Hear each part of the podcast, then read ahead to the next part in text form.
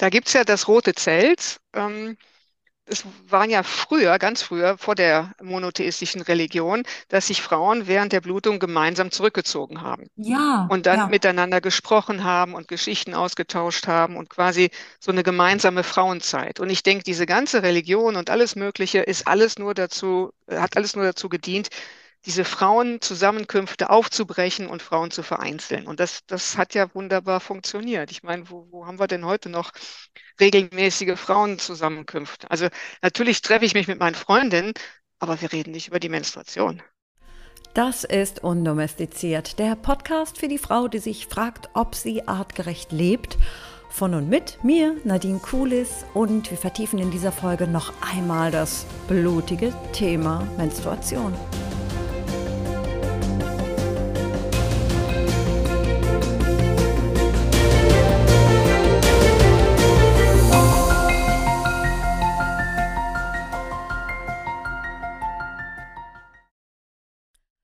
Kurzem habe ich eine Lesung besucht. Es war in äh, Köln im Frauenmediaturm. Und da habe ich die Gründerin des Maggers Verlag getroffen und äh, bin mit ihr ins Gespräch gekommen. Sie hat diesen Verlag äh, erst vor ein paar Jahren gegründet und äh, sie hat mir ein Buch mitgegeben zur Rezession. Es heißt Dringend Rotwendig, menstruelle Revolution. Und da dachte ich auch erst so, oh, schon wieder so ein Mensbuch. Aber ich bin wirklich überrascht, das kommt aus Australien, hat, sie hat das übersetzt oder beziehungsweise sich, sich die ähm, Rechte geholt für Deutschland. Und dann, ja, ist mir einfach aufgefallen, mit welcher Coolness äh, dort mit diesem Thema umgegangen wird und äh, wieder auch so ans Eingemachte gegangen wird, wie es gekommen ist, dass dieses Thema von einem Heiligtum und von einem ähm, Gefühl von Zusammenhalt zwischen Frauen äh, runtergebrochen wurde über die Jahrtausende in dieses Scham- und Schuldthema. Ähm, gleichzeitig aber auch witzig geschrieben und modern. Wir reden über dieses Buch und wir reden auch darüber, wie Gerrit, also die Gründerin des Magas Verlag, dazu gekommen ist, diesen Verlag zu gründen. Und wenn mir, wenn ich hier auf die Homepage des Verlags gehe, ähm, und zwar auf den Menüpunkt über den Verlag, da steht als erster Satz, in vorchristlichen Kulturen wurde der weibliche Körper respektvoll behandelt ja sogar als göttlich verehrt. Schließlich ist es die Frau, die neues Leben erzeugt. Ja, also ich meine, wenn das nicht perfekt in unser Podcast-Thema passt, dann weiß ich es auch nicht. Und weil dieses Gespräch mal wieder völlig ausgeartet ist und ziemlich lang, werde ich mich heute kurz fassen und äh, direkt reinschalten in unser Zoom-Gespräch. Hm, nur kurz vorab, falls euch dieser Podcast irgendwie interessiert oder inspiriert oder euch Spaß macht, dann bitte abonniert ihn. Und wenn ihr noch ein kleines bisschen mehr tun möchtet für mich, dann schreibt auf Apple Podcast eine kleine Bewertung. Das würde mir sehr helfen. Und äh, folgt mir auf Instagram oder schreibt mir für Feedback. Ihr könnt auch mal Fragen stellen. Die kann ich euch gerne versuchen zu beantworten in der einen oder anderen Folge.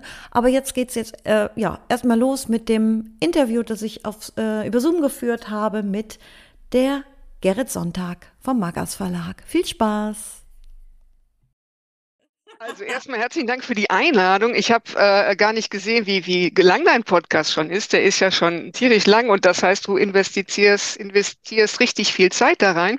Die Zeit habe ich gar nicht, aber ich finde es toll, dass du es machst. Ähm, ja, was soll ich sagen? Gerrit Sonntag, ich habe tatsächlich ähm, irgendwann mal einen Doktor gemacht in Kommunikationsforschung hier in Bonn. Ich wollte immer aus Bonn weg. Ich war dann ein Jahr in England, ein Jahr in Frankreich, aber bin letztlich doch hier in Bonn hängen geblieben. Ich habe einen stinknormalen Bürojob ähm, bei der Deutschen Forschungsgemeinschaft. Da geht es halt um Forschung und Forschungsförderung.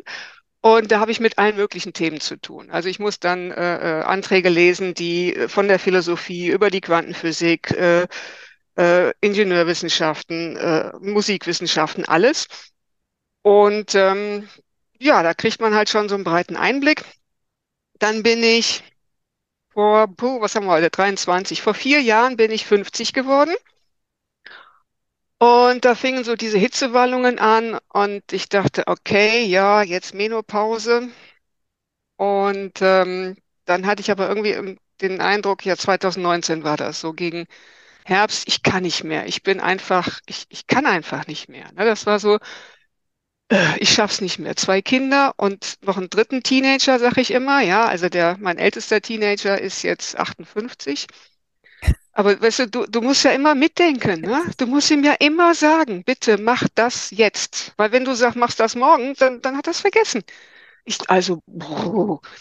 gut. Und 2019 habe ich gesagt, ich kann nicht mehr und ähm, nach diversen Therapien und so hat mir dann jemand gesagt, dann geh doch mal in eine Klinik. Und dann war ich tatsächlich in Oberstdorf. Weiß nicht, ob du das kennst. Äh, in Österreich äh, oder was irgendwo? In Bayern nee, oder? das ist noch äh, der letzte Zipfel Deutschland vor Österreich. Ich glaube, ich kenne das im Zusammenhang mit Hermann Nietzsche. Das ist ein Aktionskünstler. Okay. ja, okay, aber das ist, ähm, ja. Also das ist ein super Ort. Ich war ja, da sieben ja. Wochen in der Klinik und habe da viel gelernt über mich und, und also mir ist eine Depression diagnostiziert worden und ähm, ich bin da auch so ein bisschen auf dieses Spirituelle gekommen, denn ich bin ja eigentlich ein Kopfmensch und Wissenschaft und was man äh, nicht erklären kann, gibt es nicht. Mhm. Aber jetzt durch diese Depression habe ich gemerkt, okay, ähm, da ist schon noch was anderes, was man nicht erklären kann. Und damit tue ich mich ziemlich schwer. Ähm, ja, und, und durch diese Depression und den Klinikaufenthalt bin ich da so ein bisschen hingekommen, dass ich sage, okay, es gibt so eine Art Urvertrauen in, ja, in irgendwas Größeres, in eine höhere Macht. Ja, die einen sagen Gott, die anderen sagen Natur, die anderen sagen Göttinnen. Äh, ich persönlich finde also das Letzte, es gibt Göttinnen. Und ähm, dann kam ich nach Hause, 2020 fing die Pandemie an und ich hatte irgendwie den, den Eindruck, ich will noch mal was Neues machen in meinem Leben.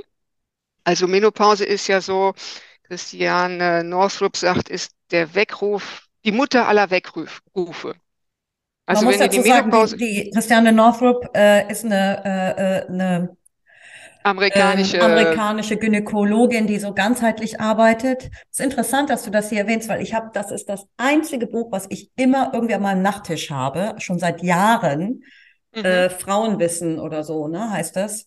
Und äh, äh Frauenweisheit, Frauenweisheit, Frauenweisheit genau. Sowas, ja. ja, ja, das äh, kann ich nur kleine Empfehlung also die am hat, Rande. Mhm. Die hat zwei Klassiker geschrieben: Frauenkörper, Frauenweisheit oder andersrum und ähm, Weisheit der Wechseljahre. Und mhm. Weisheit der Wechseljahre habe ich halt gelesen und da habe ich gedacht, wow, warum hat mir das noch nie jemand gesagt? Also ich, weißt du, ich streite da jetzt schon seit zehn Jahren mit meinem Mann und ich bin immer zu meiner Frauenärztin gerannt und habe gefragt, sag mal, ich habe diese Stimmungsschwankungen und ich weiß auch nicht und könnte das vielleicht daran liegen, dass ich schon in die Wechseljahre komme? Und meine Frauenärztin gesagt, nö, solange Sie noch regelmäßig bluten, sind Sie nicht in den Wechseljahren. Mm, mm. Und, und dann habe ich das Buch gelesen, habe gedacht, ey, wieso hat die Frau keine Ahnung? Wieso hat die das Buch nicht gelesen? Mm. Warum muss ich das lesen? Also Mhm. Natürlich äh, fangen die Wechseljahre Jahre vorher an, bevor die Blutung unregelmäßig wird. Und natürlich sind da Stimmungsschwankungen. Und, und dann habe ich mich hinterher geärgert, weil tatsächlich so mit 50 haben die Blutungen aufgehört. Und ich dachte, so ein Mist. Ich hätte mal so ein Tagebuch führen sollen. Weißt du, ich hätte mal wirklich aufschreiben sollen, wann ich blute, wann ich schlecht gelaunt bin. Ähm, denn es war natürlich wirklich so, äh, ich habe mit meinem Mann gestritten und er sagte, na, hast du mal wieder die Tage? Mhm. Und das hat mich so aufgeregt, dann bin ich noch mehr an die Decke gegangen. Aber tatsächlich habe ich am nächsten Tag angefangen zu bluten. Mhm. Und ich war irgendwie zu blöd. Ich hätte das irgendwie aufschreiben müssen. Ich hätte irgendwie planen müssen, dass ich an dem Tag eben nicht mit meinem Mann rede, sondern irgendwie spazieren gehe oder Fahrrad fahre oder weggehe. Und, und in dem Moment, wo ich die Idee hatte, das aufzuschreiben und im Voraus zu planen, habe ich nicht mehr geblutet. Ey, voll blöd. Wahnsinn Story. Ich meine, ich kenne, ich meine, ich will da jetzt nicht so tief, wir wollen ja jetzt auch darüber sprechen, wie du deinen Verlag gegründet hast, aber das ist ganz interessant, weil ich manchmal nicht weiß, ob ich die Schuldige bin, weil ich extrem ja. scheiße gelaunt bin, oder ob ich ja. einfach nur diesen klaren Blick habe, weil mit meinen Freundinnen, wenn ich ich dann gleichzeitig mit meinen Freundinnen dann treffe, da habe ich keine Aggression und ich will, die, will denen nicht an die Gurgel springen, sondern ich will nur denjenigen an die Gurgel springen, der gerade die Welt nicht so sieht wie ich, sondern sie ganz anders sieht und ich überhaupt keine Geduld mehr habe, weil diese Geduld, die ich 10, 20 Jahre gehabt habe, um auf alle einzugehen und immer lieb und nett zu sein, die habe ich nicht mehr, ja. Da ist irgendwie die Kräfte verbraucht. Und ich erwarte jetzt, dass er es auch mal so sieht, wie ich es sehe, ohne dass ich irgendwas erklären muss. Und da frage ich mich manchmal, sind das wirklich meine Hormone? Ist es einfach jetzt, jetzt ist Schluss mit nettes Mädchen, jetzt ist Schluss mit brave Mädchen, ja? das ist so, da bin ich auch noch nicht so ganz äh, Ich bin mir ziemlich sicher, es ist eine Mischung aus allem. Und, und Christiane Northrup sagt ja auch, die Menopause, oder das sagen nicht nur, sagt nicht nur sie, das sagen ganz viele. Also wenn das Östrogen zurückgeht, das Östrogen ist so dieses, ja, Schätzchen, dann mache ich das für dich Hormon, ne? Das Östrogen ähm, sorgt dafür, dass wir eine heile Welt schaffen, in der unsere Kinder gut wachsen können. Ja, das heißt, Mm, wir, wir vernetzen, wir gehen Kompromisse ein, wir tun Dinge für andere, damit unsere Nachkommen äh, äh, gut gedeihen können. Und mit der Menopause hört das Östrogen geht zurück und dann geht so, ey, was wollte ich eigentlich im Leben machen? ganz Ja, genau. Ganz dass du genau. denkst, ey, jetzt sind die Kinder groß genug und, und lasst mich alle in Ruhe und jetzt mache ich mal mein Ding. Mm, mm. Ja, ich habe halt das Problem, ich habe meine Kinder spät gekriegt, sie sind noch nicht aus dem Haus. Ja gut, aber das ist ja mittlerweile, das ist ja normal für uns, ja. Und wie willst du es auch schaffen? Wir sind, äh, äh, wir hatten die Möglichkeit zu studieren als als Frau und äh, unsere Karriere aufzubauen. Da müssen wir eins am anderen machen. Äh, dann haben wir auch noch Bridget Jones mäßig den Druck, auch den richtigen Partner zu finden, mit dem wir die Kinder, können wir nicht mit irgendeinem so hergelau hergelaufenen Mümmes machen, ja, der muss ja auch irgendwo, Genau. so, da muss halt, musst auch noch ein paar Jahre investieren, um da das perfekte Casting zu machen. Ja, dann bist du schon irgendwie Ende 30. Ja. Ach Gott, nicht drüber nachzudenken, Gerrit. Komm, erzähl Gut, weiter. lange Vorrede, aber ähm, dann habe ich 2021 einfach den Verlag gegründet, weil irgendjemand meinte, das ist nicht schwer, da gehst du zum äh, städtischen, äh, was weiß ich, Amt und füllst eine DIN A4-Seite aus und dann hast du einen Verlag gegründet. Da habe ich gesagt, okay, das kann ich auch. Und seitdem habe ich eine unglaublich steile Lernkurve, weil ich dachte, na ja, dann es gibt viele englischsprachige Bücher in Australien, in England und so, und dann lasse ich die übersetzen ins Deutsche und dann bringe ich die raus und ja, ganz so einfach ist es dann doch nicht. Jetzt hatte ich aber 2021 so einen Spaß am Lizenzen kaufen. Da habe ich ähm, Lizenzen gekauft für neun Bücher. Hat so Spaß gemacht, da könnt ihr Lizenzen kaufen, Lizenzen kaufen. Ja, und dann mussten die alle äh, 2022 rauskommen. Und dann hatte ich ein bisschen, wow, zum Glück habe ich eine Freundin, die Setzerin ist, die mir ganz viel beigebracht hat. Dann bin ich bei den Bücherfrauen e.V. eingetreten. Das ist so ein Netzwerk von äh, Hm, Frauen, die alles über äh, rund ums Buch. Da habe ich auch viel Unterstützung bekommen. Ja, und dann habe ich halt nochmal Kredit aufgenommen, richtig viel und richtig viel Geld reingesteckt und, und habe auch gelernt, äh, Verlegerin kommt von Vorlegen. Also du musst erstmal ganz viel Geld vorlegen. Ähm, das heißt, ich habe 2022 acht Bücher rausgebracht, äh, alle so um den Bereich ähm, Schwangerschaft, Geburt, äh, Menstruation, Selbstbestimmung der Frau. Also es geht um die körperliche Selbstbestimmung, weil ich einfach der Meinung bin, es gibt zu wenig Bücher im hm. Deutschen darüber.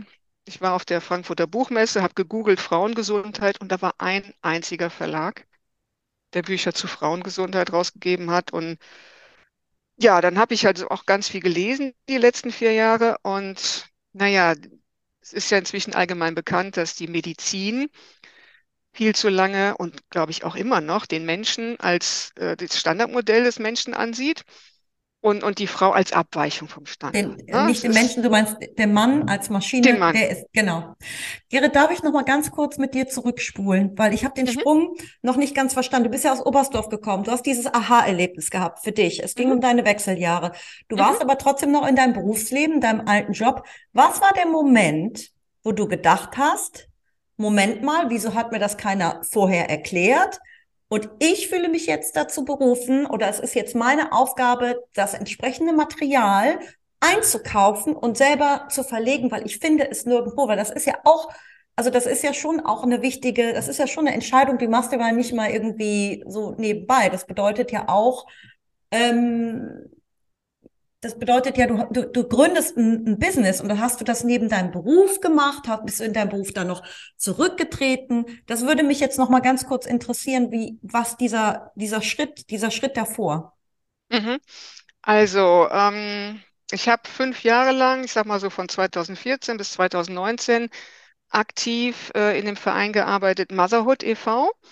Das ist ein Verein, der sich für bessere Geburten einsetzt, weil auch meine Hebamme damals bei meinen zwei Geburten, Geburten, die hat selber einen Verein gegründet, Hebammen für Deutschland, weil die Geburtshilfe echt in Deutschland den Bach runtergeht. So. Mm, mm. Und dann hieß es irgendwie, ja, wir müssten da mal, es gibt so tolle Bücher in Englisch und, und, und amerikanisch über selbstbestimmte Geburten. Die müsste man mal übersetzen, aber natürlich kann das ein gemeinnütziger Verein nicht stemmen. Und dann habe ich gesagt, ja komm, dann mache ich das. Und aber der eigentliche Moment war, und das ist öfter in meinem Leben so, dass irgendjemand das schon mal gemacht hat, wo ich denke, boah, wenn der das kann, kann ich das auch. Und das war halt so ein Nachbar, der hat ein Buch rausgebracht von irgendwie seinem Onkel in der DDR-Zeit und sagte, ja, ich habe einen Verlag. Und ich sage, wie, du hast einen Verlag? Und ja, gut, gehst du einfach hin, füllst das DIN A4-Blatt aus und dann hast du halt einen Verlag und dann kannst du Bücher verlegen. Und dann habe ich gedacht, wie schon so oft in meinem Leben, wenn der das kann, kann ich das auch.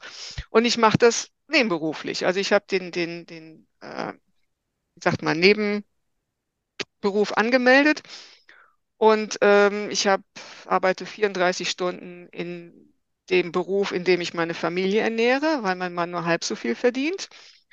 Und abends und manchmal auch nachts für den Verlag, sodass die Kinder manchmal sagen, Mama, du musst mal ins Bett gehen. Und ich sage mal, ja, ja, gleich, gleich.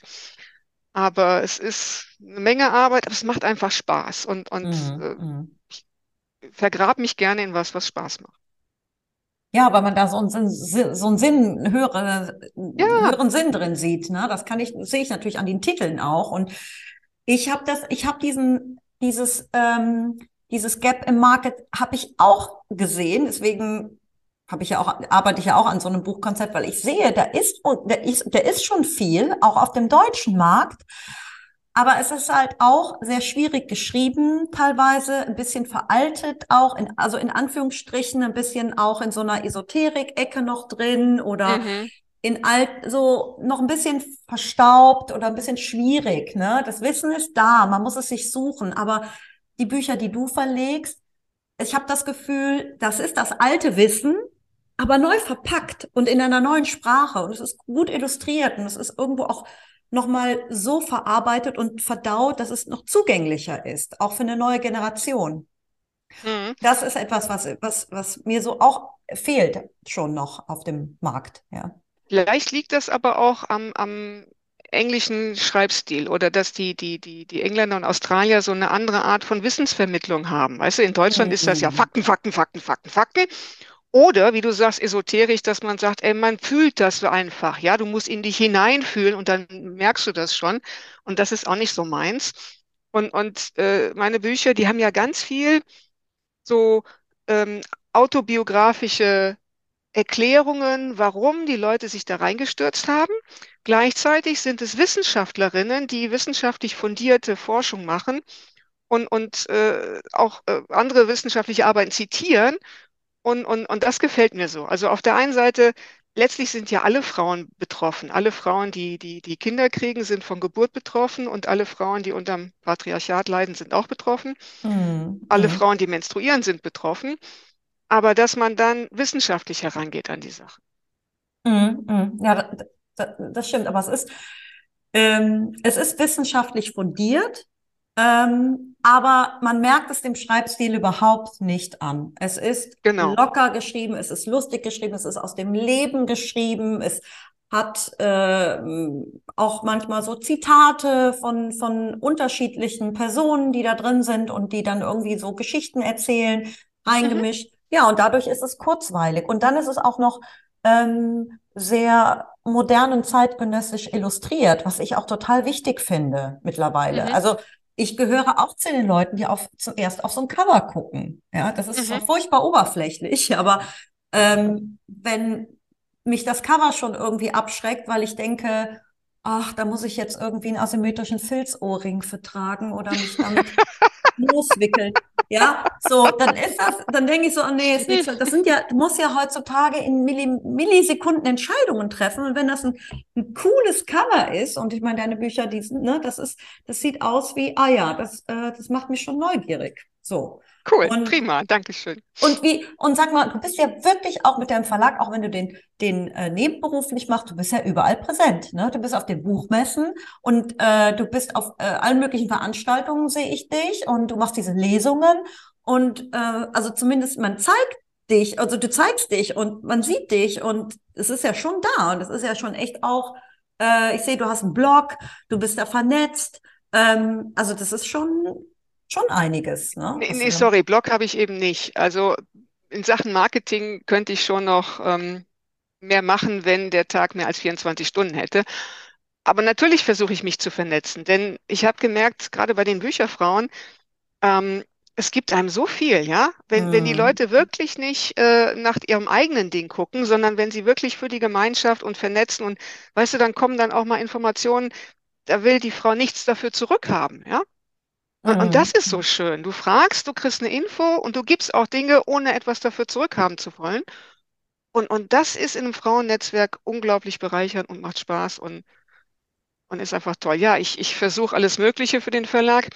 Es läuft langsam an. Also, Sag mal, ja, ein- mal. äh, sag mal ein paar Titel, bitte. Einfach auch die, die hinter, die äh, kurz, äh, kannst du mal ein paar zeigen, die da im Hintergrund stehen Ja, also was ist obszön? Das ist ähm, das Buch über die Japanerin, die durch Crowdfunding ähm, von dem 3D-Modell ihrer eigenen Vulva ein Kajak gemacht hat.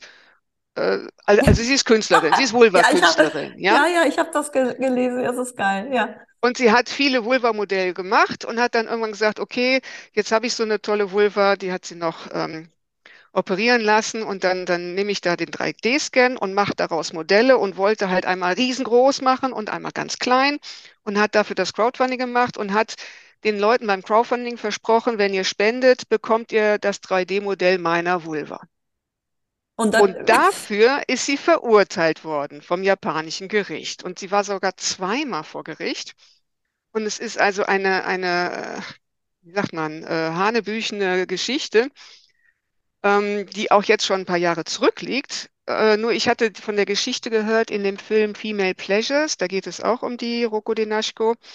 Und dann habe ich gesehen, das Buch gibt es auf Englisch, Französisch und Spanisch, aber nicht auf Deutsch. Ja, und dann habe ich die einfach angeschrieben, habe gesagt, hey, kann ich dein Buch auf Deutsch rausbringen? Und dann habe ich halt von ihr die Rechte von ihrem Manga bekommen, musste aber die Zwischenseiten noch selber füllen, weil die Rechte habe ich nicht bekommen. Und da habe ich dann alles was mir so in den letzten drei Jahren untergekommen ist. Das Vulva Spaceship, die Vulva Madonna und äh, Vulvaversity kennst du auch. Das sind die Freiburger, die 365 Vulven fotografiert haben mhm, und daraus einen mhm, Kalender gemacht haben. mhm, mhm. Naja, und Bobo und ähm, Sheila Nagik und so habe ich alles in den Zwischenseiten untergebracht. Ist also Das ein, bedeutet, die Freiheit hast du dann. Du kannst da so ein bisschen gestalten, du kriegst da die Lizenz, aber hast du da nicht Auflagen, dass, Auflagen, dass es genauso sein soll? Also du kannst da schon ein bisschen mitspielen dann. ja Oder? klar, Ja, Ich cool. meine, ich bin ja die Verlegerin und bei dem Buch bin ich auch die Herausgeberin. Und ich meine, das ist ja das Tolle. Wenn du irgendwas selber machst, kannst du es selber auch machen, ne? Geil, ja, das wusste ich gar nicht. Ich habe gedacht, das ist dann quasi, kann man dem Künstler da jetzt nicht so sein Werk äh, modifizieren oder so. Ja, also, aber gut, Doch, wenn sie also dir selber, wenn sie dir selber nicht die Rechte an den Zwischenseiten gegeben hat, warum auch immer, dann musst du die erfüllen. Das ja, ist, die Zwischenseiten waren ja in Amerika gemacht worden. Das waren ja gar nicht ihre und da war irgendwie, es war so, zu schwierig und so. Aber äh, natürlich, ich habe äh, ähm, ähm, den Manga übersetzen lassen, habe die Zwischenseiten gemacht, habe ihr das dann geschickt und habe gesagt, bist du einverstanden? Und dann hat sie gesagt, ja klar. Und fertig. Ähm, das habe ich auch schon auf dem Erlanger Comic Festival vorgestellt und das ist so klasse. Es findet alle zwei Jahre statt, nächstes Jahr wieder. Das sind vier Tage und Erlangen ist ja eine kleine Stadt. Die ganze Stadt ist Comic Festival. Weißt du, da finden Filme statt geil, und geil, Konzerte und geil. äh, in, in der ganzen Stadt. Und da muss ich unbedingt nächstes Jahr wieder hin. Das hat so einen Spaß gemacht. Super. Und ähm, was ist, was ist das andere Buch da mit dem Uterus? Äh, das ist gar kein Buch, das ist eine Schachtel, ganz witzig.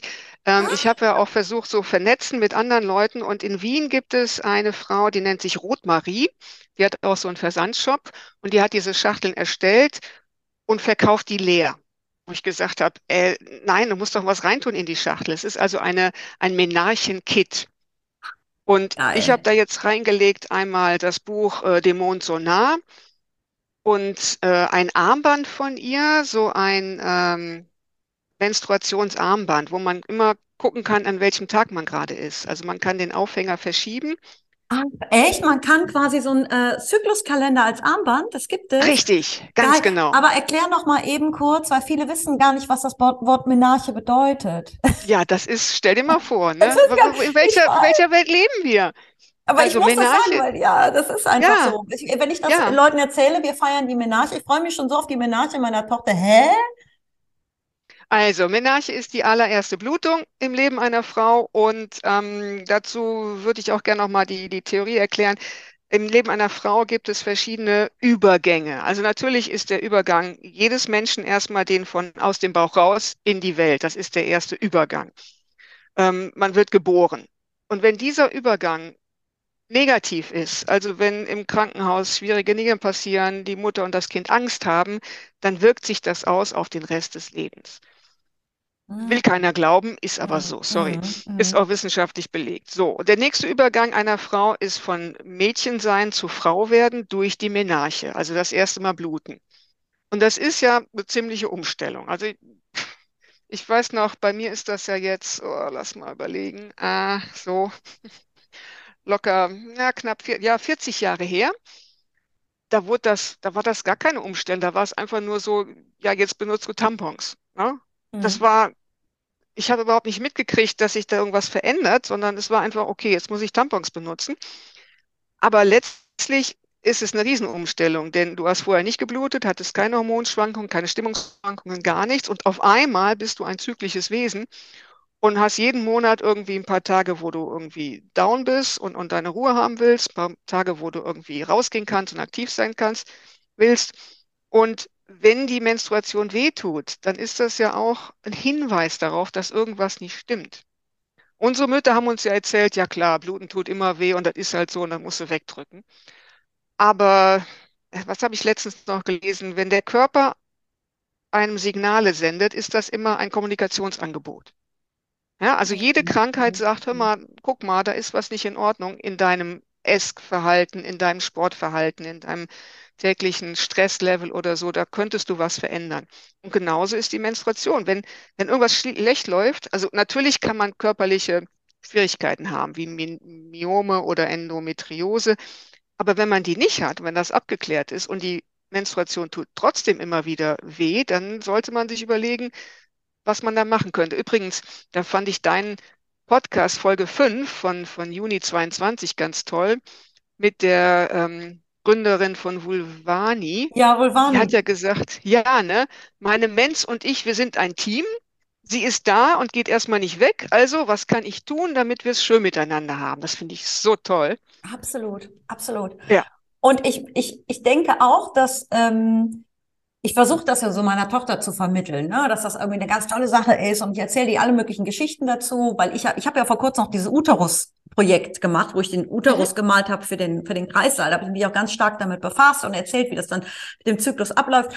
Aber ich glaube auch, ähm, es ist einerseits so, wie du sagst, äh, dass man selber diese, diese positive Einstellung dazu haben muss. Aber die Kinder leben immer noch in einer Gesellschaft, die halt eine große Auswirkung darauf hat, wo es immer noch so ein bisschen, ih, da ist ja ein Tampon, guck mal, bäh. Ja, also das wird man mit gehänselt oder es wird irgendwie als als äh, immer noch als etwas Ekelhaftes angesehen. Und da kann man als Mutter manchmal auch nur zu einem gewissen Grade ähm, Mhm. Einf Einfluss nehmen. Und wir dürfen auch nicht vergessen, dass es vielleicht die erste Generation Mädchen ist, die jetzt heranwächst, die diese, die diese, ähm, diese, diese, diese Kraft wiederentdeckt, die jetzt irgendwie 3000 Jahre verschütt gegangen ist, weil unseren Urahnen über Tausenden von Jahren hat man ja, oder zumindest bevor das Christentum hier richtig Fuß gefasst hat, hunderte von Jahren, ja, hat man ja wirklich eingeimpft, dass das eine dreckige Sache ist. Von Mhm. Generation zu Generation zu Generation zu Generation. Ich weiß nicht, ob das so leicht auch abzustreifen ist, auch wenn man als Mutter sich da ganz schön anstrengt.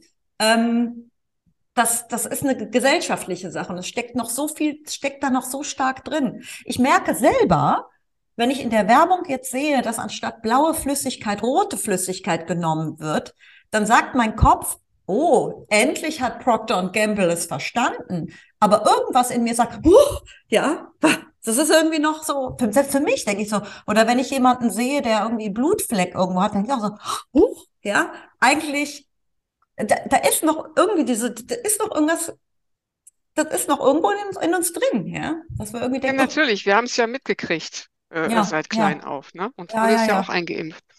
Ähm, ich hoffe auch, dass sich das äh, in der nächsten Generation ändert. Allerdings habe ich den Eindruck, je mehr ich versuche es positiv zu framen, desto mehr zieht sich meine Tochter zurück. Also die ist zwölf und die sagt immer schon, ey Mama, du mit deinen Vulven und deinem ganzen Menstruation, lass mich doch in Ruhe. Ich weiß, ich weiß. Oh, Kann ich ein Lied von singen. Kann ich ein Lied von singen. Und ich bin auch, äh, und ich denke mal, mein, mein, mein Gott, wie schade. Oder weißt du, ich merke aber auch, dass wir als Mutter da einen schweren Stand haben. Cooler wäre es, wenn es Teenager oder so 20-Jährige geben würde, ja, die, die, mhm. die, weil ich merke das sofort, wenn eine Babysitterin kommt, ja, und auf uns mhm. aufpasst, dann steht meine Tochter, die ist, die ist jetzt acht, total spalier und die bewundert die und die benimmt sich 1A und die saugt auch jedes Wort auf, was diese 20-Jährige mhm. erzählt und die Klamotten und so cool und die Haare und oh, alles ist so wow, ja.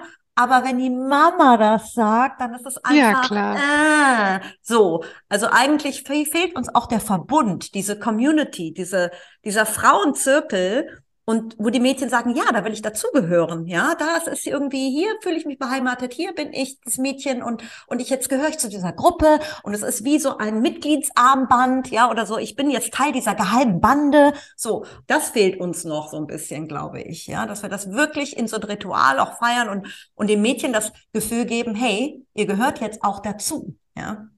Mhm.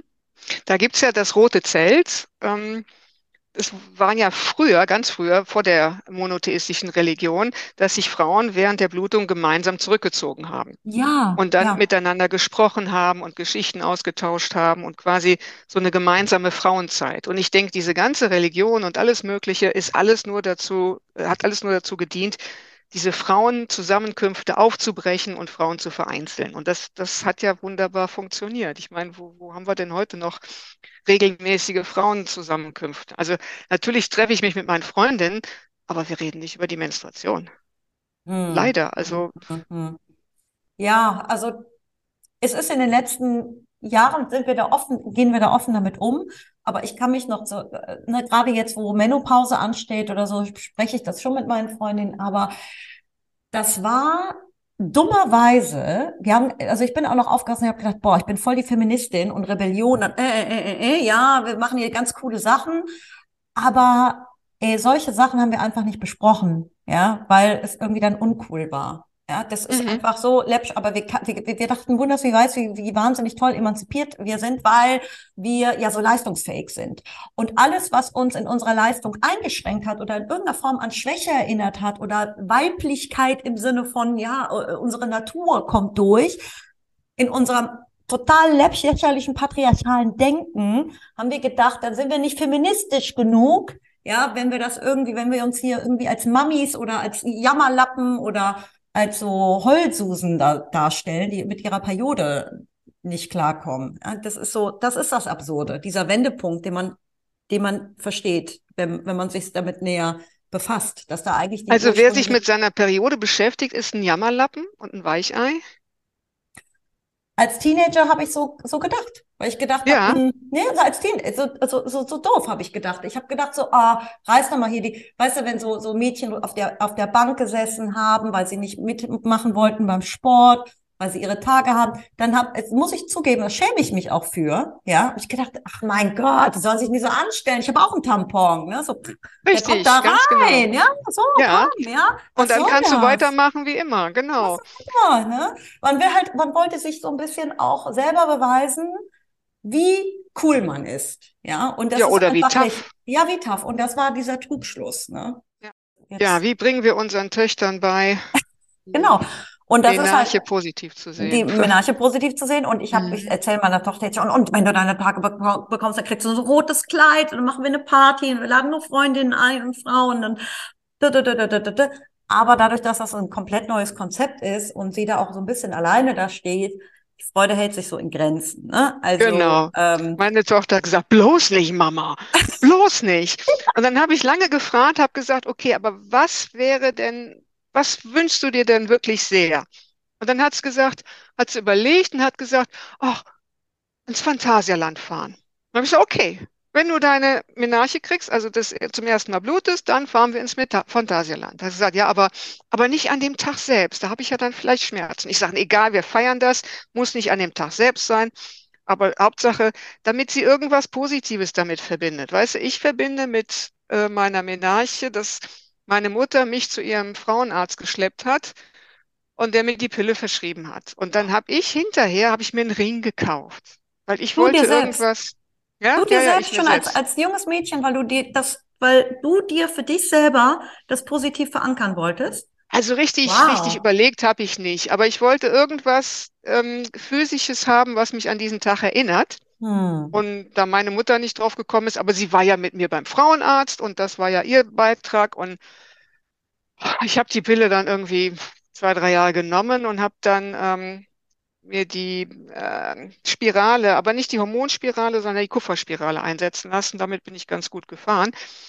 Wobei ich jetzt auch vor kurzem erst rausgefunden habe, dass auch die Kupferspirale ja irgendwas macht und man weiß gar nicht so genau was. Also das sind chemische Abläufe, die verhindern, dass äh, Eier sich einnisten, aber was da genau so abläuft, hat man noch nicht rausgekriegt. Man weiß nur, dass es funktioniert. Und da denke ich auch, ey, sag mal, weißt du, der weibliche Körper. Na.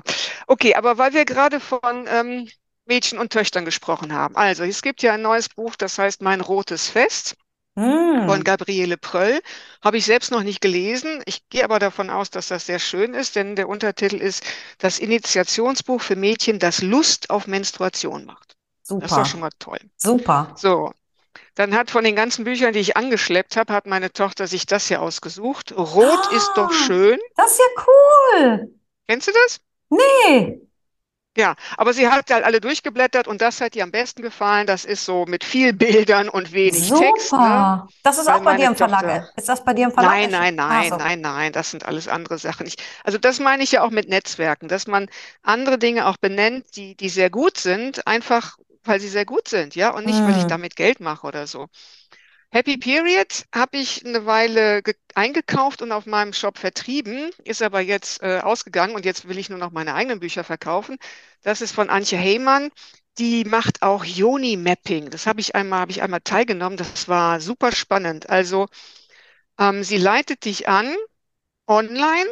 Du machst die Kamera aus, hast sie also nur im Kopfhörer und befühlst ähm, ja erstmal deine Beine, deine Vulva und irgendwann ganz zum Schluss deine Gebär, deinen Gebärmutterhals.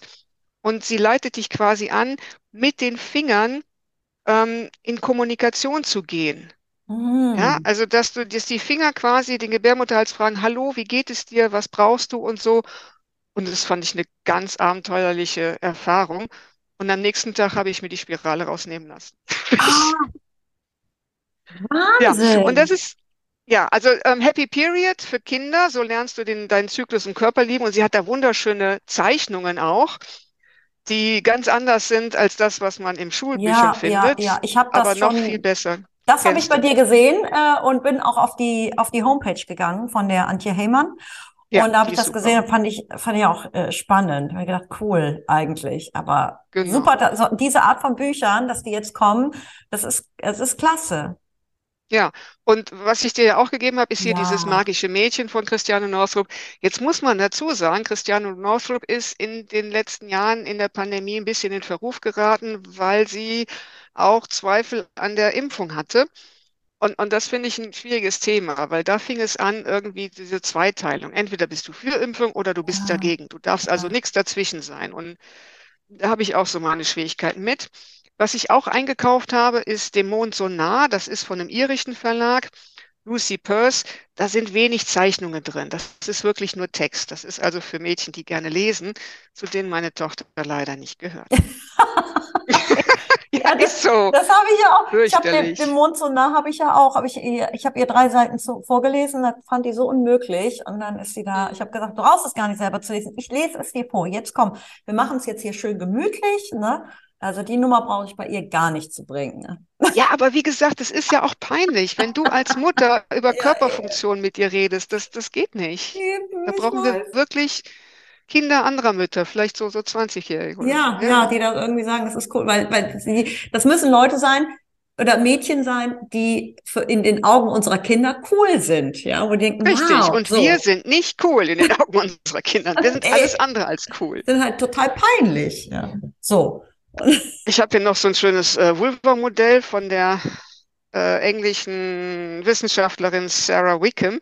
Die näht die selbst. Das ist super einfach. Ich muss das auch mal Wow. nachmachen. Dann kann man so schön hier, äh, wie, wie das Kind rauskommt und so. Also du hast ja auch Vulva-Hut hast du Ja, gebastelt. den habe ich mir Den, genäht für meine den würde ich gerne mal sehen. Ja, warte, ich hol dir den mal kurz her. Warte. Super. Also da kann man eine Menge machen mit Vulva-Kunst und, und ja, ich denke, das wird auch die Einstellung verändern, wenn wir viele schöne Vulven auf die Welt bringen. Super, sehr schön. Ja, das ist der, mein Vulva-Hut, den ich hier genäht habe, weil ich bin ja gelernte äh, Modedesignerin. Ja, Und dann habe ich mir so ich ein will auch so Schnittmuster gemacht. einen. Dann habe ich mir so ein Schnittmuster gemacht und habe mir den einen Vulva-Hut auf den Kopf gesetzt. Und weil ich ja so kleine, auch so kleine Lesungen mache von meinem äh, noch nicht fertigen und noch nicht verlegten Buch. Aber einfach, das, die, die Idee war, ich habe ja auch äh, ähm, Kunstausstellungen und Vernissagen. Und da geht es ja auch darum, dass ich ein bisschen was zu meinen Bildern erkläre. Mhm. Und das habe ich dann zur Gelegenheit genommen, auch mal so ein paar Kapitel aus meinem noch nicht fertigen Buch zu lesen, auch um zu gucken, wie reagieren die Leute eigentlich darauf. Finden die das genauso erhellend wie ich oder lebe ich einfach nur in meiner Bubble? Um, um den Ganzen nochmal so mehr den Performance-Charakter zu geben, habe ich mir diesen Vulva-Hut auf den Kopf gesetzt und Vulva-Kekse dazu vert ver verteilt. Und das ist natürlich, finden die Leute ja super. Ein bisschen, es ist halt auch lustig und es gibt sofort, was ist so ein, es ist äh, sofort ein Gesprächsthema und ähm, ja, das äh, Ganz ähm, ehrlich, das ist ja auch meine Masche, ja. Also ja, Bücher über Geburt, die interessieren ja eigentlich keinen, der nicht gerade schwanger ist. Und ich habe auch Vulva-Kekse auf der Leipziger Buchmesse verteilt. Und ähm, ja, ich, ich will auch so einen Vulva-Hut übrigens. Ähm, kannst du das Schnittmuster nicht ins Internet stellen oder? hey, das ist eine geile Idee. Ja, ähm, Gerrit, wir müssen uns, glaube ich, noch öfter mal äh, ja, austauschen. Ja, weil ja, da, da hast du vielleicht recht, weil ich habe mir in der Tat auf Etsy die ganzen Vulva-Kissen und so angeguckt und gedacht, ich mach, ich bestelle mir so ein Kissen und dann mache ich mir schnell so einen Hut draus. Kosten 70 Euro. Hab ich gedacht, nee, das ist mir jetzt ja, zu teuer. Soll ich mir jetzt, so- genau. soll ich mir jetzt so ein, so ein 70-Euro-Ding da auf den Kopf machen? Das kann ich mir selber nähen. Und am Ende habe ich es sogar noch, noch, also in meinen Augen noch Schöner. schöner gemacht, Ja, weil äh, ich das natürlich als Hut und dann hast du das natürlich so mit Tüll und mit Rüschen und so ein bisschen schnörkeliger, weil ich es konnte ja, aber das ist sehr interessant. Ha, du bringst mich ja wieder auf Ideen. Ja. weißt du was? Wir, ich glaube schon, dass wir auf einer ähnlichen Wellenlänge liegen, weil du auch ähm, nicht nur die, die, die Körperfunktionen und den weiblichen Körper im Fokus hast, sondern auch die Geschichte wo das alles herkommt und wie es früher war. Und das ist nämlich super interessant. Und die meisten Leute glauben das einfach nicht. Ey, Und das glauben dir ist, nicht. das ist so Ja, verrückt. Ich erzähle das immer wieder. Und es gibt ein geil, ich weiß nicht, welches Buch das ist, aber ihr könnt es nachgoogeln, alle, die es hören. Es gibt einen Videokanal, äh, da sind über 200 Videos drauf, äh, die, von einer Gruppe von Anthropologen in London. Die heißen, die nennen sich Radical Anthropology. mhm. Und die ähm, analysieren die alten Rituale von indigenen Völkern. Und der Tenor ist eigentlich immer, alle religiösen Rituale, selbst die, die wir heute noch in den monotheistischen Religionen finden, sind hergeleitet von den ursprünglichen Festen rund um den weiblichen Zyklus, um die Periode und um den Vollmond. Das, damit haben die Menschen rechnen gelernt, damit haben die Menschen den Kalender entwickelt.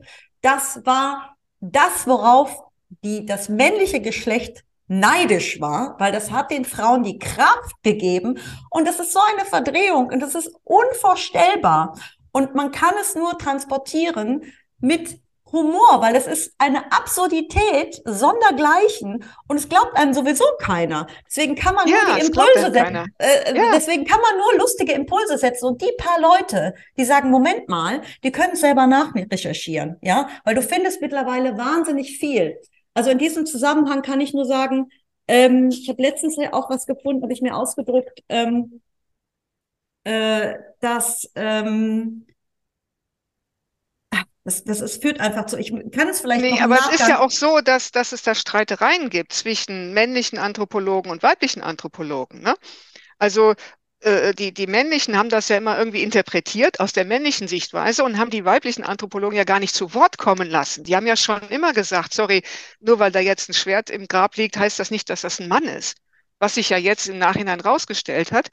Aber du hast recht, die Leute glauben es nicht, weil sie es noch nie gehört haben Und man muss wirklich drauf gestoßen werden. Es liegt halt nicht so irgendwo rum, man kriegt es auch nicht in der Schule erzählt. In der Schule wurde mir erzählt, die ähm, Zeitrechnung oder, oder das Gefühl von Zeit oder Kalender kam durch die Überschreiten des Nils. Weil der Nil immer einmal im Jahr äh, die Ufer ähm, überschritten hat. Klingt irgendwie schön, wenn man, wenn man Jahreszeiten erklären will, aber doch nicht die, die Tag, also Tagesablauf oder Monatsablauf. Und das, Man muss das dazu, Bluten, genau, ja, das genau. regelmäßige Bluten, dass man da erstmalig ein Gefühl von Zeit hatte und das aufgeschrieben hat, weil man wissen wollte, wann blutet man wieder. Das ist doch, ich meine, das liegt doch auf der Hand. Das muss Es man doch liegt nicht auf der Hand. erklären. Und es wird, es wird von, von äh, neuesten, also die, die, die Anthropologen können das mittlerweile auch so weit zurückführen, weil das, das stimmt schon mit dem Nil, aber es ist die, die Flut und die Ebbe und Flut mit dem Zusammenhang mit dem Mond und mit der Menstruation ist einfach verbunden. Die Frage ist natürlich, was war zuerst da? Und es gibt mittlerweile so, so feine Möglichkeiten, das nachzuspüren, auch in Form von DNA-Analysen.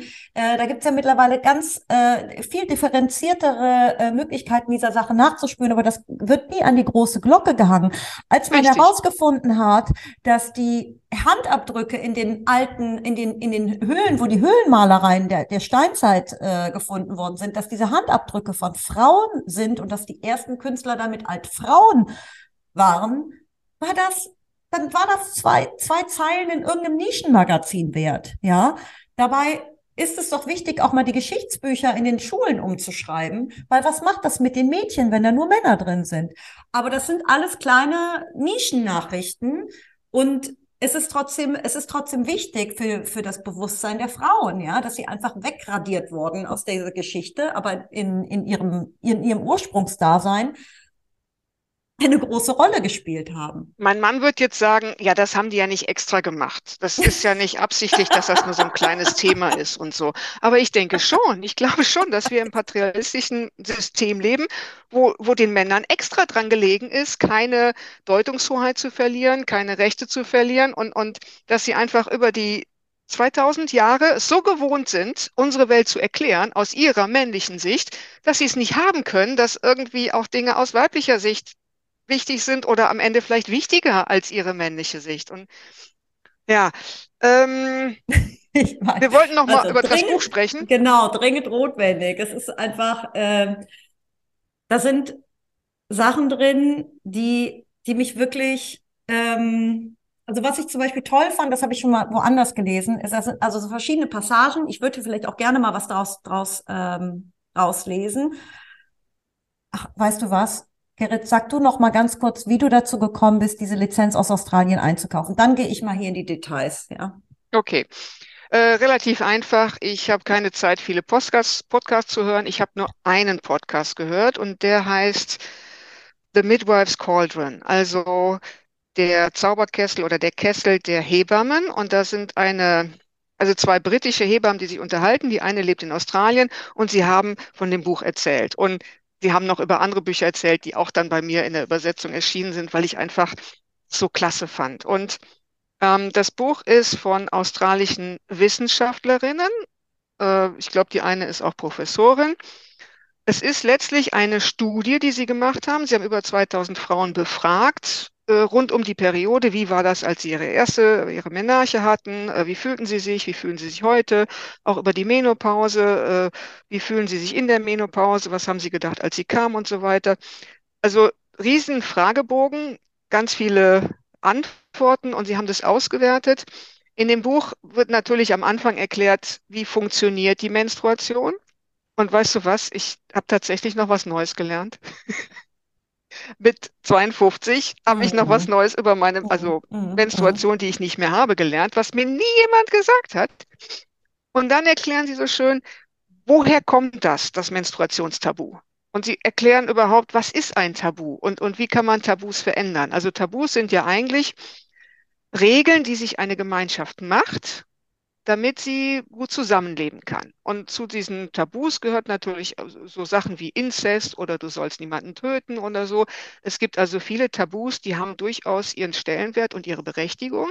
Aber andere Tabus, die wir früher in unserer Gesellschaft hatten, wie zum Beispiel keine homosexuelle Liebe oder kein Sex vor der Schwangerschaft, die sind jetzt nicht unbedingt so sinnvoll und notwendig und die sind ja mit der Zeit auch aufgelöst worden, die Tabus. Also heute äh, sagt ja keiner was dagegen, wenn du vor der Ehe Sex hast und, und wenn sich äh, gleichgeschlechtliche lieben, hat, naja, sagen wir, außer ein paar unverbesserlichen, äh, keiner was dagegen. Und, und das Buch beschreibt sehr schön, wo das Menstruationstabu herkommt, warum es einge, also, äh, installiert wurde und was wir dagegen jetzt tun können. Absolut, ja. Ja, ja, dass, dass man das überhaupt erstmal hinterfragt, ja. Und es ist, ja, es ist voll, ähm, also wenn ich das mal so reinlesen kann, mhm. ähm, und zwar, es gibt zwei gleichermaßen gültige Tatsachen. Die unausweichliche, die unausweichliche biologische Wahrheit ist, dass die gesamte menschliche Existenz vom Menstruationszyklus abhängt. Es ist im wahrsten Sinne des Wortes eine starke und positive Lebenskraft. Die andere unbestreitbare Tatsache ist die Schwierigkeit, die viele Frauen im Umgang mit ihrer Periode haben. Die Menstruation scheint einen merkwürdigen Platz in unserer kollektiven Wahrnehmung einzunehmen. Anstatt die lebensspendenden Eigenschaften unseres Zyklus zu würdigen, wird er abgewertet, indem er mit Ekel, Abscheu und Misstrauen sowie Unannehmlichkeiten, Langeweile und Ressentiments in Zusammenhang gebracht wird. Ja, ja.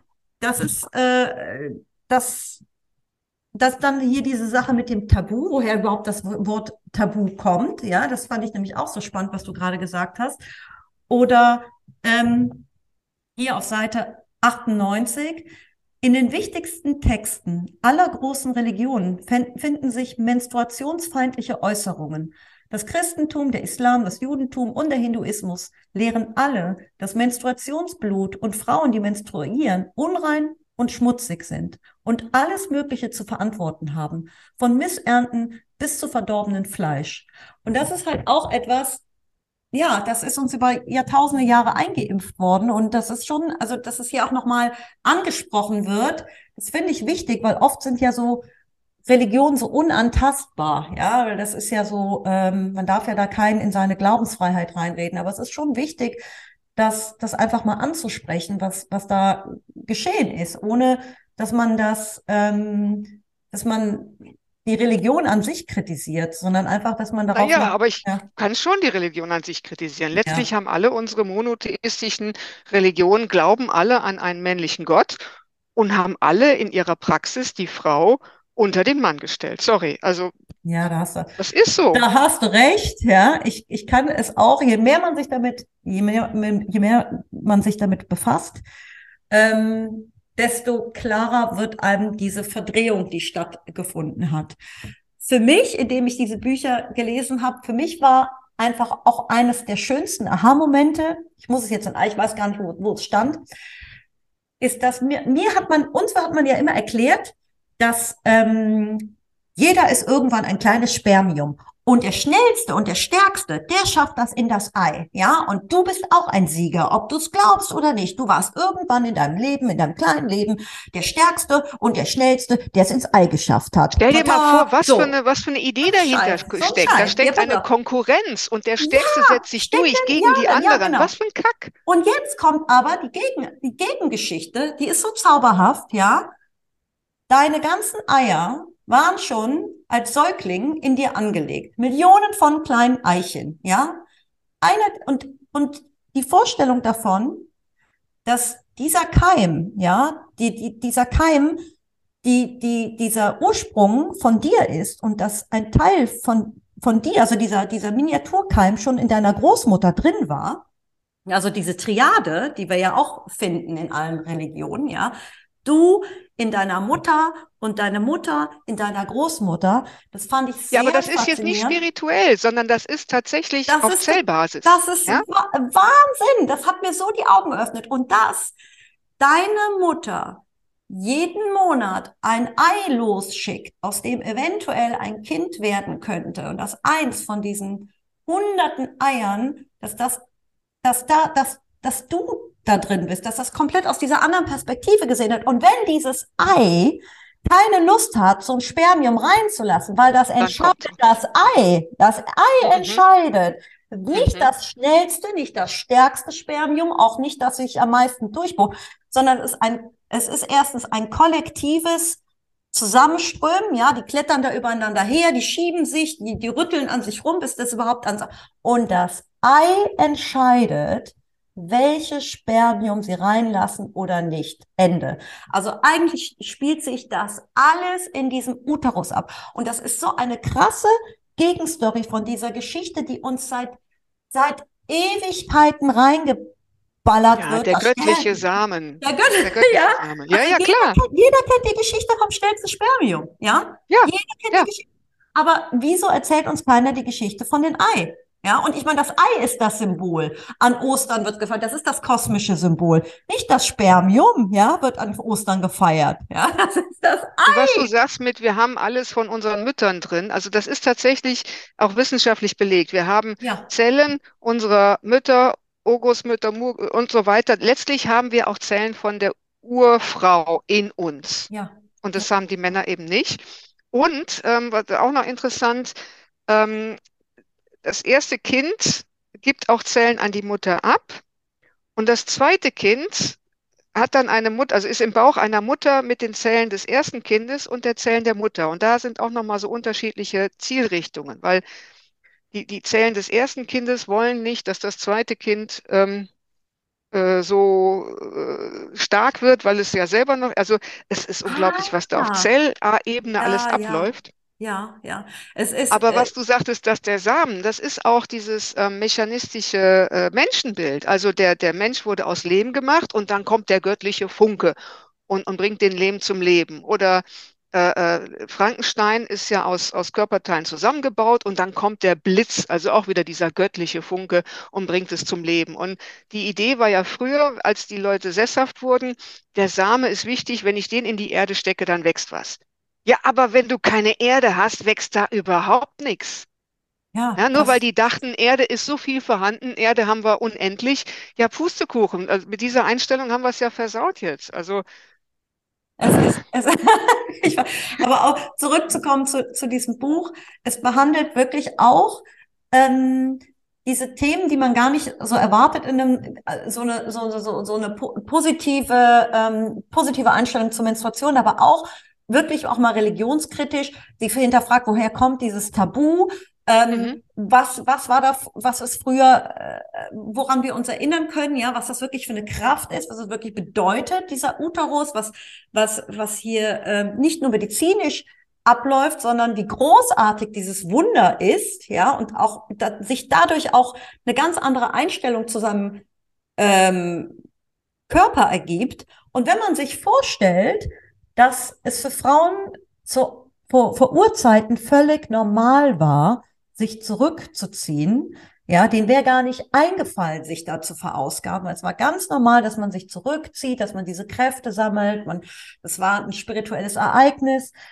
Und das tröstet einen dahingehend als moderne Frau, dass man sich wirklich diese Pause nimmt und sagt, okay, ich gebe jetzt mal nicht Vollgas. Ja, das ist wichtig, mich mal zurückzuziehen. Denn ja, wenn, es wird so, es weißt wird, was? ja. Männer ziehen sich immer zurück. Also Männer haben ganz klar ihre Zeiten, wo sie unter sich sind und wo sie Kraft und Energie schöpfen. Nur Frauen wird das nicht zugebilligt, weil wir ja alles können und alles machen müssen und ständig präsent und immer für andere und weil wir dieses scheiß Östrogen haben, dieses ich möchte eine schöne Umwelt für meine Kinder und dafür machen wir alles. Mm, mm, mm. Ja, ja, das, das ist so. Wir können, wir können alles, aber die Männer machen sich da gar keine Mühe, die, die Sachen auch zu können, die, die vielleicht auch irgendwie Frauen machen könnten. Das ist denen dann zu anstrengend, ja. Vielleicht können sie es auch gar nicht. Ja, aber dieses Zurückziehen, das machen Männer regelmäßig.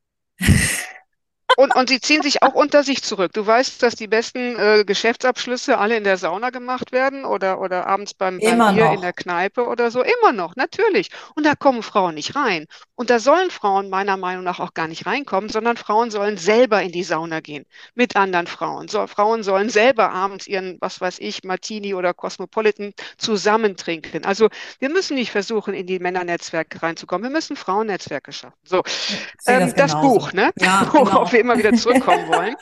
Ähm, am spannendsten fand ich, äh, bevor ich das Buch gelesen habe, die Geschichte, dass sie eine Menstruationspolitik oder eine Menstruationsrichtlinie, sowas, Richtlinie entwickelt haben, die sie selber am eigenen Forschungsinstitut ausprobiert haben, über zwei Jahre, glaube ich, und die besagte, ähm, man darf frei über seine Menstruation sprechen, wenn Frauen bluten oder gerade mal Bauchschmerzen haben oder sich nicht wohlfühlen, dürfen sie entweder A, freinehmen, B, Homeoffice machen oder C, im Büro ihren Sitzsack benutzen, ihr Wärmekissen, sich zurückziehen und so weiter. Und alle hatten Angst, wenn wir diese Richtlinie einführen, dass dann alle Frauen nur noch faul zu Hause hocken und nichts mehr tun. Mhm. Ja, Pustekuchen. Ne? Also das, diese, diese dritte Option, die wurde nur ganz selten gewählt. Viele Frauen haben gesagt, okay, ich, ich will jetzt nicht raus irgendwie und mich auf den Weg machen. Ich mache gerne Homeoffice und mache da fleißig weiter.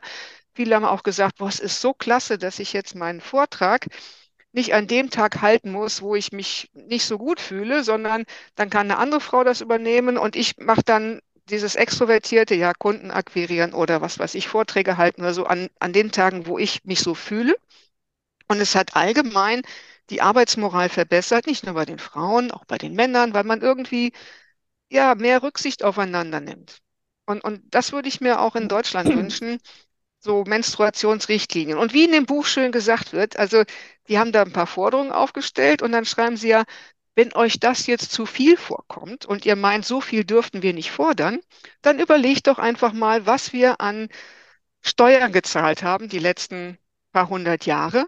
Und das Geld könnte man ja einfach den Frauen zurückzahlen.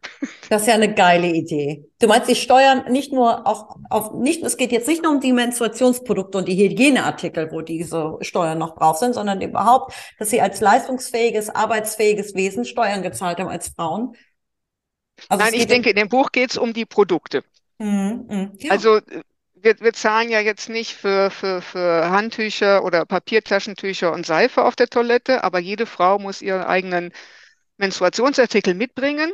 Und darauf haben wir Steuern gezahlt und, und das ist einfach Quatsch. Das ist ja so, als würden wir äh, Männer äh, Bartsteuer, äh, ja, also als würden Männer Steuern zahlen auf, auf einen Bartfriseur oder sowas. Also du kannst ja nicht nur einen Teil der Bevölkerung besteuern.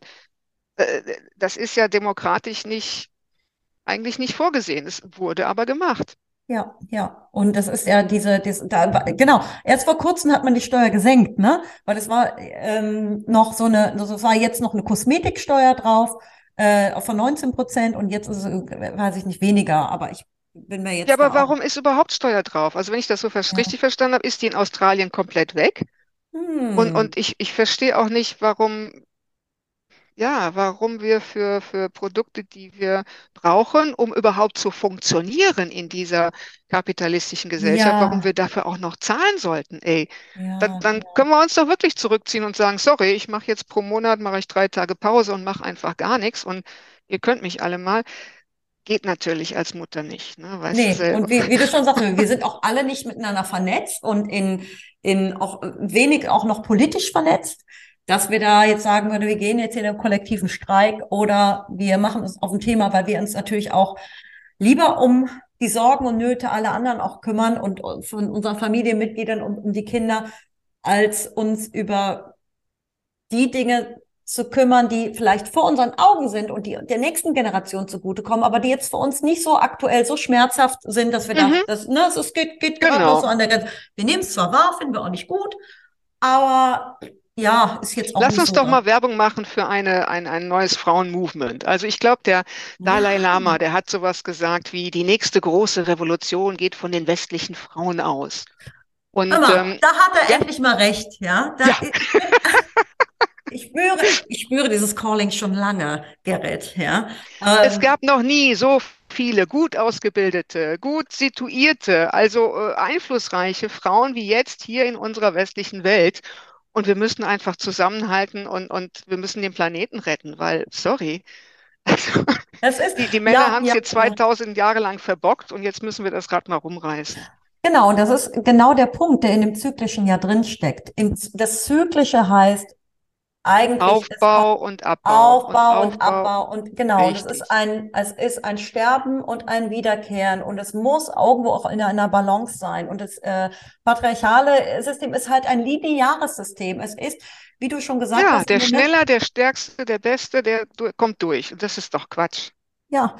Aber ähm, ich, ich denke auch, wenn man über Nachhaltigkeit spricht, ist dieses zyklische Prinzip, ist das, was gelehrt werden muss oder was uns irgendwie. Und ich versuche es halt mit diesen Kleinigkeiten, indem ich darauf aufmerksam mache, hey, beim nächsten Demeter-Joghurt, den ihr esst, denkt an Göttin Demeter, ja, zyklisches Prinzip, nicht macht euch die Erde untertan, sondern äh, alles muss im Einklang sein. Die hat uns den Ackerbau gebracht, aber unter Auflagen. Ja.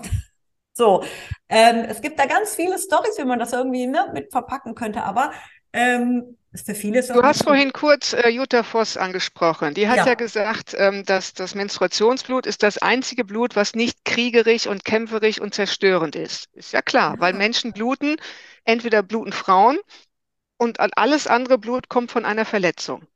Genau. Und was mich auch in dem Buch, äh, was ich schön fand, das ist, man kann sagen, das ist so esoterisch, ne, Blute und dann kippst du das in die Erde. Ja, aber äh, äh macht halt die Pflanzen besser. Und, und das früher haben das die Frauen auch ah, gemacht. Ah, genau, genau. In, ja. auf, auf Stroh, die haben sich da hingesetzt in ihren Zelten und das äh, Stroh äh, war dann als Unterlage und damit haben die dann die Felder gedüngt. Ja, ja also ich meine, wenn du das heute also, jemand ja. sagst, die sagen doch, du bist bekloppt, ich, ich, ich, ich schütte doch mein Blut nicht hier in die, in die Balkonpflanzen. Andererseits, das Blut ist so voll mit, ich weiß, weiß auch nicht, irgendwelchen Zellen. Also da könnte man so viel draus ja, machen. Das sind ganze das Nährstoffe. So, das steht hier ja. auch drin.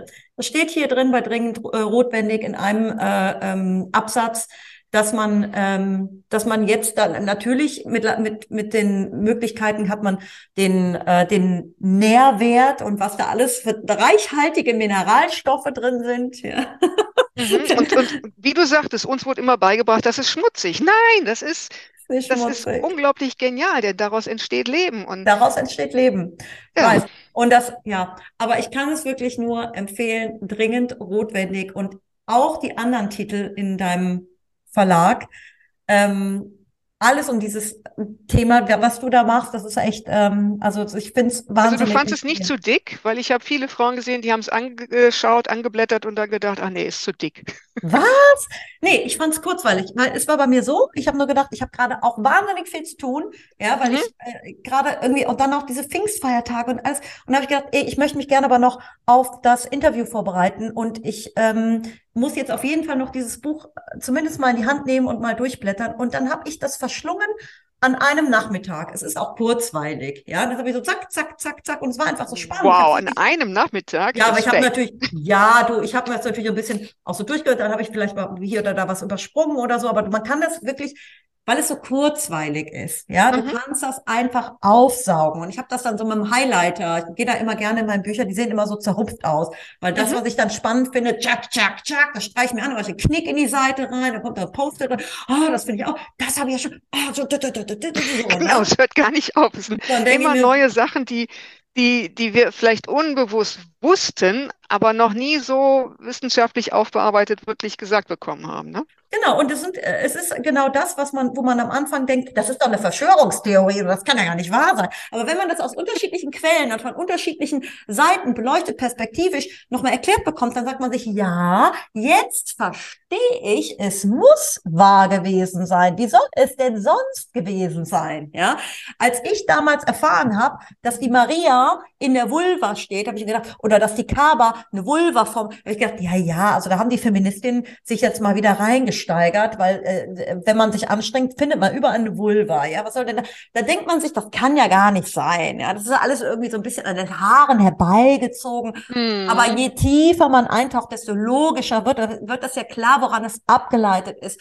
Und dass es seine, dass es eine wahnsinnige symbolische Kraft hat und dass sie früher ganz anders konnotiert war, eine ganz andere Bedeutung hatte, dass wir uns deswegen diese Vulva-Hüte auf den Kopf ziehen, ja, weil mhm. äh, nicht um hier irgendwie den den den den den Kasper hier zu spielen oder die Leute irgendwie äh, ähm, zu ärgern, äh, indem man sich was vermeintlich ekelhaftes, äh, ne, oder um irgendwie so so um, um um jeden Preis provokant zu sein, sondern um diese Themen einfach nochmal anzukitzeln, weil wir sie von so vielen Seiten jetzt poppen sie auf und es ist wichtig, dass man sich diesem Thema widmet, ja, weil dann mhm. wird einem klar, dass das ist ganz logisch. Das kann nicht, das, das ist ja völlig klar, ja. Mhm. Also was die Menstruation angeht, da glaube ich, gibt es tatsächlich schon so eine jüngere Generation, die auch aktivistisch unterwegs ist. Es gibt ja jetzt einige Filme dazu.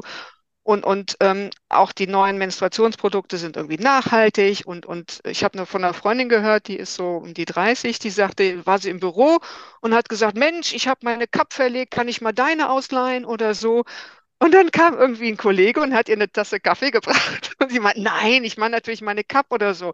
Also ähm, die, die nächste Generation geht schon ein bisschen anders damit Ja, um. ja, ja. Aber wie, wie weit das in der Geschichte zurückgeht, Mhm. das ist, glaube ich, kaum jemandem klar. Ja? Also man denkt irgendwie, naja gut, da haben wir Procter Gamble oder, oder Always oder so, die, die haben das so ein bisschen geframed. Aber nein, das Framing geht über Tausende von Jahren zurück. Absolut, absolut. Also von daher kann ich nur noch mal sagen, dieses Buch dringend notwendig. Die menstruelle Revolution. Äh, Karen Pickering und Jane Bennett, Forschungen analysiert und total spannend geschrieben. Es lohnt sich dort, dort hineinzulesen und das Thema weiter, weiter zu vertiefen. Und natürlich alle anderen Erschienen im Magas Verlag. im Mager Verlag und es lohnt sich Und auch weißt du, wo der Name herkommt? Nee, nee, sag, sag. Also die Maga ist die weibliche äh, Magierin oder Hexe, also die Ah. weise alte Frau. Das bist du, ne? Jein, das sind die, mit denen ich gerne netzwerken würde und die Welt verbessern möchte. Das Alle wir. Magers dieser Welt, vereinigt euch. Ja, das stimmt, das stimmt. Und wir, wir, wir haben dieses, wir verstehen noch nicht ganz, dass da, dass da ganz schön viel Wissen ist, was wir uns, äh, äh, was es gilt, jetzt zusammenzubringen. Ja, Magas der Ja, das Welt. Problem ist, einige wissen schon ganz viel, aber die werden nicht gehört, die werden als esoterisch abgetan. Mhm. Und wir müssen es aus der Esoterik-Ecke rausholen und sagen, Leute, das sind Fakten, sorry. Ja, Das ja, ist ja, keine ja, ja, Esoterik. ja, ja, ja, das ist genau, das ist genau der Punkt.